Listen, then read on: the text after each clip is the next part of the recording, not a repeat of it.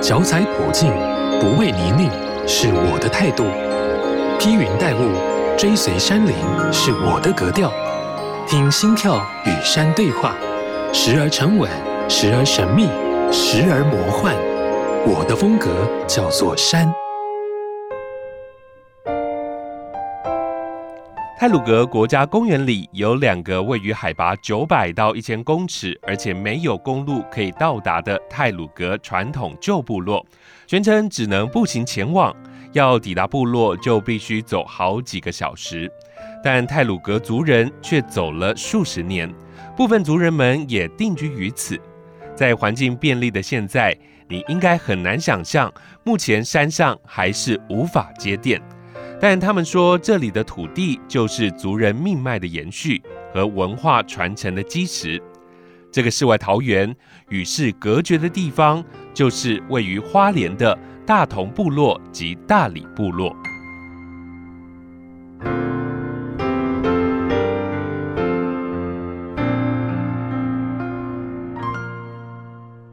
好事联播网，好事九三五，我的风格叫做山。你好，我是阿哲。今天我们要来认识泰鲁格国家公园当中的两个传统部落——大同部落和大里部落。特别邀请到了同里部落自然生态自治协进会的理事长张文胜先生，要来跟我们分享协会目前正在进行的一些工作。先欢迎理事长，您好。阿哲你好，我是同里社区发展协会理事长张文胜啊，大家好。张文胜理事长过去是从基层的远景开始做起的，因为对工作认真负责，所以后来升了巡佐所长。在一百零七年退休之后呢，他就都在部落来服务，担任了同里部落的自然生态自然协进会的理事长。我想先请教一下理事长哦，这个同里部落的自然生态自治协进会，它成立了多久？当时创立的目的是什么？希望能够为部落做些什么事呢？同里部落自然生态自治协进会，呃，是两个部落组成一个大同大里部落。其实这两个部落非常的特殊，嗯，它坐落在海拔差不多一千公尺的地方，那这两个部落就四面四面环山，至今。还没有道路可以抵达，嗯，那也很少人会进到那个部落，两个部落就统称啊，他们开玩笑的，他们说被遗忘的部落哈，嗯嗯嗯。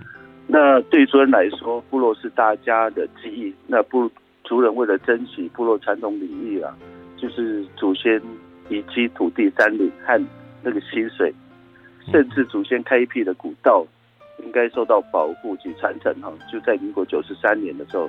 就成立此协会啊，其实啊，目的就是我刚讲的，就是啊，就是保护我们自己的部落。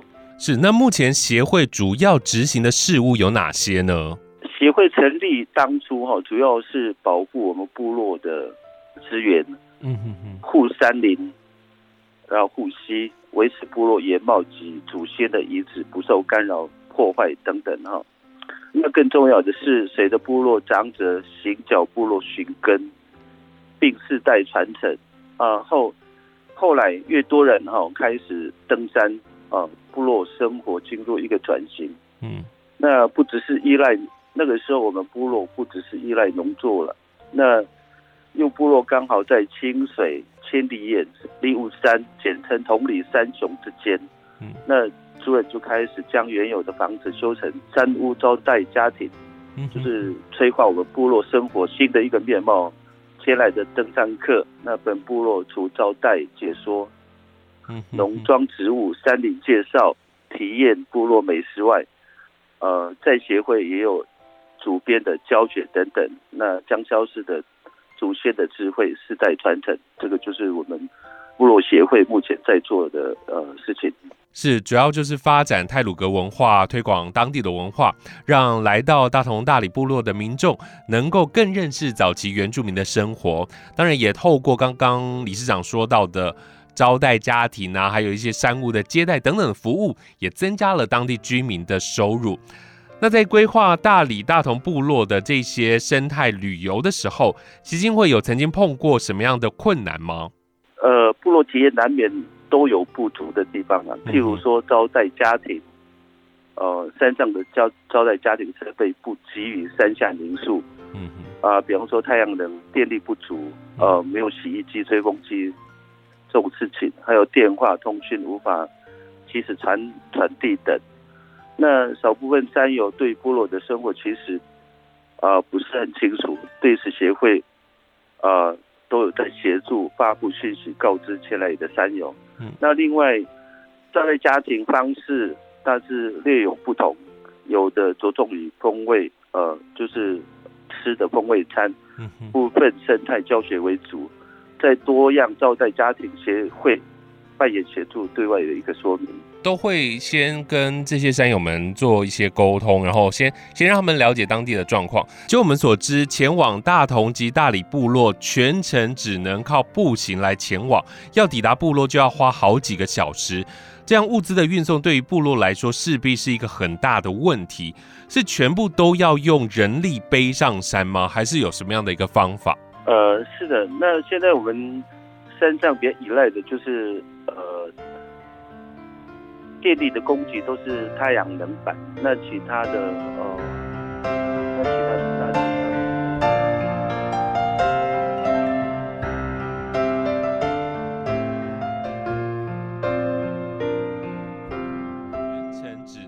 步行来前往，要抵达部落就要花好几个小时。这样物资的运送对于部落来说势必是一个很大的问题。是全部都要用人力背上山吗？还是有什么样的一个方法？呃，是的。那现在我们山上电力的供给都是太阳能板，那其他的大致上是没有了啦。那物资的部分，我们过去又用原原原始的方式，以背弓的方式上去。那目前来讲，我们这边还有个流笼，哦吼，哦还可以使用。是，那其实是私人的。那大理那段之后，那边以前既有的那个林道，那上面的话，我们。呃，可能就会用那个改装的车辆哦、呃，就被运我们的物资啊、呃、到部落。所谓的流笼是载人的还是载货物的、啊？我们是载货物的啦，人当然是不行。哦、那目前我们这个刘龙呃，其实是私人的，它载重也可能到三到四百公斤而已，嗯、那就是专门就是为了山上的物资呃呃使用的。那人当然是不可以啊！他也是全部都是用手拉的吗？就是一直一直拉，一直往前，是不是这样？对，他是身上放了那个什么，放那个马达，然后在最顶端的，是拉上去。哦，除了物资的问题，现在大同大里部落依然是没有办法接电，所以刚刚说是被遗忘的部落也好啊，那也有人称这个部落是黑暗部落。没有电非常的不便利哦，真的已经很难想象没有电的生活是什么样子。那现在在山上的生活状态是什么？可不可以跟我们来描述一下？到这个时间哦，大家都认为说真真的不可思议啊啊！尤其到了这个年代啊，这个部落好像没有被被看见的一个部落，在没电没路，照样也可以生活，那就是我们这个部落的生活写照哈。那曾经在六十年初啊。那政府那个时候其实在大举伐木嘛，当时便在太鲁阁到大里部落设置流笼载运林木，那大里到大同清水山之间开辟一个林道。那个时候，那我们才晓得说哦，流笼这一块。然后因为这个结束了之后，那是啊、呃，就有人就部落的人就造了一个流笼。嗯，那我们的物资也是从那个时候开始用流笼运上去的。嗯嗯嗯。那延续到今天，呃，除了这两个部落，还是以这样的方式，呃，在部落生活。其实那个地方真的是没电，然后然后电话也没有办法通讯的一个地方哈。嗯哼。那我们只能期待哦，还好就是有 FCC 哈，那个发射台，嗯，哦，他们也是有在慢慢在改建这样的一个设备。那是不是将来？呃，会更好一些。那我们这是我们部落最期待的事情。是，所以一上山之后，所有的手机通讯都没有办法联系了，是不是？对，你一到山上之后，那个时候讯号是完全是没有的啦。然后，更何况我们的电力也只有太阳能，那能够照明。那其他属于电源的设备是完全几乎是没有的。那现在太阳能的使用状况，它可以撑到每天晚上多久会没电啊？我们一般来讲，开到大概九点。最晚了，开到九点，我们就关掉就结束，大家都啊、呃、就好好睡觉，反正也不要想太多啊，就是电话也不会通，也不可能 也不可能在山上哦、呃、看着电话啊。对，也没有不用玩手机，在山上不会大家在那边玩手机了。啊，对，大概九点九点，其实讯号没有，大概九点之之前我们灯也会关掉，然后就在山上，等于就是。好好休息，可以聊天啊、呃，就聊天啊、呃。他们喜欢有的山友，他们喜欢在外面啊、呃，就在外面啊、呃，喝点小酒。大致上身上的生活就是这样。了解了解。好，我们现在这一段先来听一首歌曲。这首歌曲是理事长特别安排的，是由周玉峰牧师所创作的。这首歌叫做《神秘谷之声》。呃，是不是跟我们来介绍一下这首歌？为什么特别挑选这首《神秘谷之歌》？这首歌就是这牧师以前他是在大理教会传教，嗯，然后他在往返我们，他不是住在大理那边的人，他他往返这个部落的时候，呃，就是也就领悟到啊、一些部落的一些生活哈，就看到部落一些情境，才写的这首歌。其实这首歌对大家来讲，大家都很喜欢，尤其我们部落特别喜欢这首歌。嗯，听来也特别有意义，就很代表着大同大理部落。那我们就来听这首《神秘谷之声》。无论你是新手入门，或已身经百战，踏入山不管地带，都要严阵以待。山只管它的自在，入山前的准备与装备得自己来担待。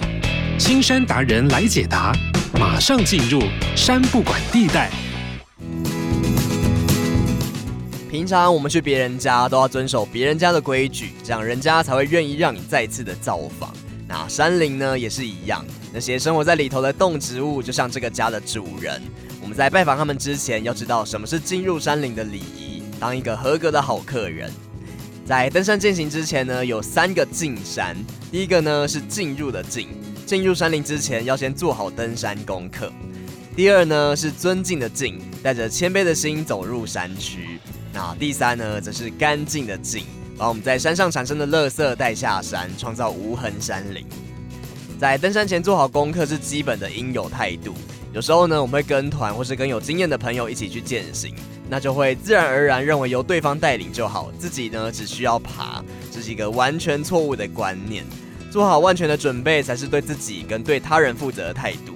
就像一开始提到的，到山里面就跟去别人家里一样，不应该有征服的心态，而是要心存感激，谢谢对方让我们来拜访。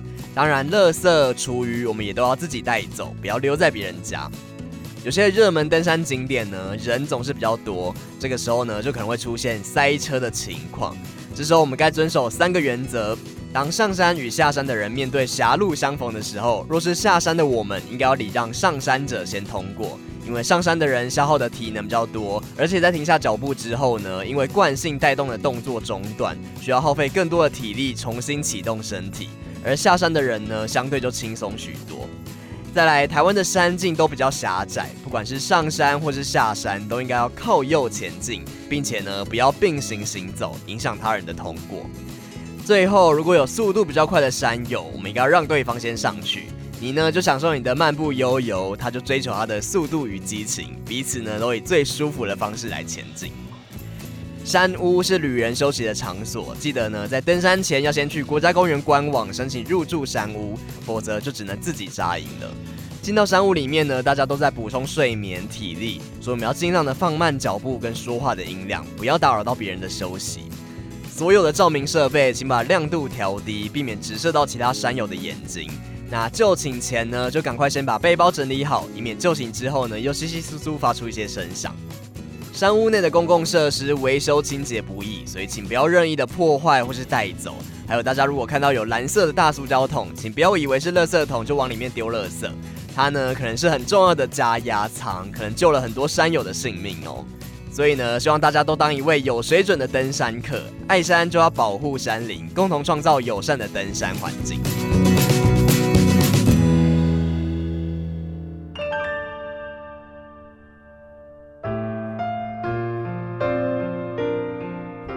继续回来，好是九三五，我的风格叫做山。你好，我是阿哲。今天我们在现场邀请到的是同里部落自然生态自治协进会的理事长张文胜先生。那理事长刚刚跟我们分享了当地的生活。据说在一八九六年的时候，当时住在大理部落的头目曾经参加过抗日的活动。关于这段历史，理事长是不是也可以跟我们来分享一下？像我父亲他们从他们的口中都提过这件事情，在大理那个时候，大概就是在日据时代的时候，大概就是其实是部落与部落之间不太和睦，然后经过啊头目的协调之后，哦才和谐起来。然后另外一方面是他们为了抗拒那个时候比较封闭的一个社会，为了抗拒其他的族群。跑到那个山上哈，对，那个时候头目才开始发起严禁其他的族群上山啊。其实那个事件其实是从老人家那边呃得到的讯息。了解，我想因为当时的这一段历史啊，很多的外来族群侵入到了东部，然后到了很多的部落里头建设。那是不是在当地也有一些日本的建筑，或者是日本当时所留下来的遗迹呢？其实我们这个两个部落，就是早期其实是在更深山的地方，一个叫大理部落，他们后来没有被搬移。那个泰鲁阁族语叫圣丁恩。嗯哼。大同部落啊、就是从那个呃，我们讲格罗的两个地方，在日据时代的时候，从那个地方在日据时代比较比较好管理，就是。更好的地方就放到现在的大同部落，是第一站那边的人就移居到现在的大里部落。嗯，那日据时代的时候，那个日本警察他有派驻那个警察在山上管理，他把这两个地方拉到大同大里部落之后，对于日本警察来讲，他们是比较好管理的。嗯嗯嗯，那个遗址是没有了。以前呃，大里有设置一个日据时代的一个小学。然后这是一个派出所，大概大致上以前大同还有设一个神社，大概是三个地方。神社的遗址是啊，还可以看得到了。哦，那派出所跟学校是已经都被那个国民政府之后取代了。大同部落那边有日军的驻在所吗？他那个时候就是有，所以说他们在那边设立一个。神社，他呃也是派驻人员在大同部落。好，现在真的越来越多人登山哦。那我想到大同大理部落的人会不会越来越多呢？其实，在几年前，大家生活改变嘛，大家都很喜欢呃，就往山上跑。嗯，那尤其我们大同大理这边有我们叫同里三雄，叫立雾山、千里眼山，还有清水山。这三座山，虽然它不算是呃那个白月，那他们就是很喜欢去，尤其清水山，哦、呃，挑战性比较高。那他们到山上的时候，当然一定会经过我们的部落，所以说我们在我们的部落才有接待招待家庭这一块，呃，就是由我们部落来做。在疫情之后，好像现在的人礼拜六、礼拜天，其实山上的客人都快满了，嗯，大概有。一两百个应该是不为过了。是是是，每个礼拜，理事长会怎么样来鼓励大家到大同大里部落走一趟？这样这边当地有什么样的特色可以来了解的？可以跟大家来推广一下。我们山上其实我们都呃，其实我们协会其实有在协助我们部落呃招待家庭呢、啊，在我们部落呃设计我们呃部落的一个折业，然后在招待家庭的一个呃。就是条码的扫描器，呃，协会这边也呃持续在发布哦，呃，介绍我们啊、呃、大同大理的呃，就是呃我们部落的特色，跟我们千万前往那个清水三、千里眼山、立雾山这一块，他们可以看到呃的景色哦、呃，就是我们协会这边都有在呃协助在发布这样的一个讯息。如果要上去大同大